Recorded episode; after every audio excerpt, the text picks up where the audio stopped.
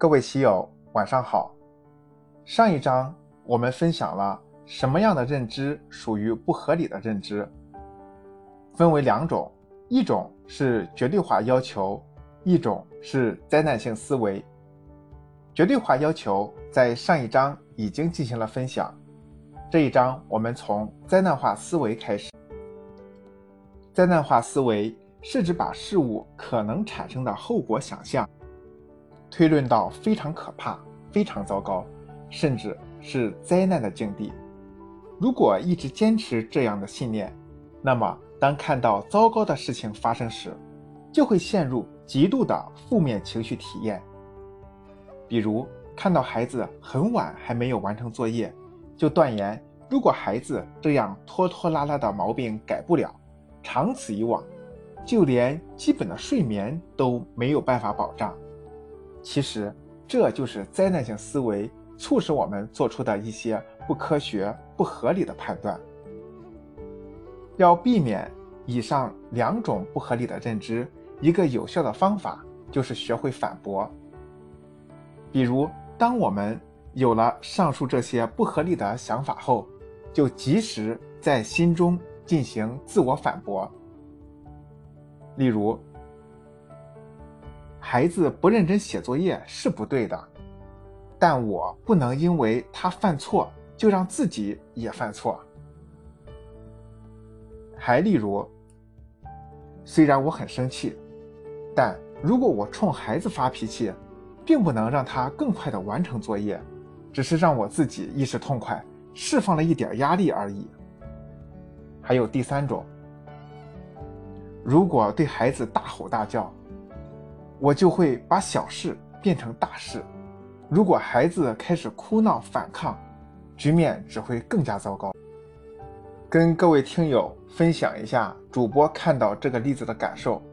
当时主播看到这里的例子之后，在书上批注三个字：“真形象！”感叹号。不知道各位听友有没有同样的感受？好，我们书归原文。通过这种不合理认知的反驳，我们的情绪就会平静下来，从而避免与孩子因为某件事发生争吵，加重彼此的消极情绪。第五步，选择积极的行动。通过上一步的自我反驳，我们就能清楚地看到一些错误行为可能引发的后果。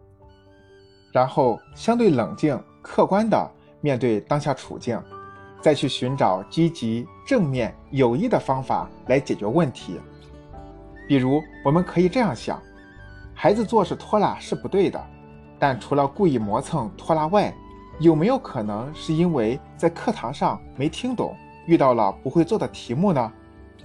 这时，我们再去与孩子沟通，问他是否需要帮助，如果有。那么就找到了孩子拖拉的根源。如果孩子表示没有不会做的题目，那么他可能有些习惯性的拖延。这时再询问他为什么这样做，是觉得写作业没意思，还是就想多玩一会儿再写呢？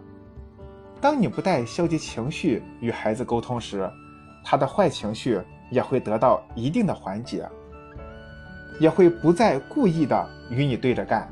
而是更愿意说出内心的想法，这种用了解、接纳孩子情绪的方法，代替吼叫、责罚的方式来面对孩子的问题，也会让孩子感受到父母是愿意理解他、帮助他的朋友，而不是动不动就教训他的敌人。总之，当父母以解决问题而不是发泄情绪的态度对待孩子时，亲子关系就会更加密切。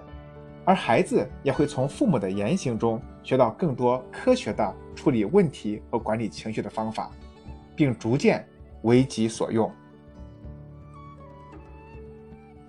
下一章，让我们继续一起学习构建积极的社会情绪。欢迎您继续关注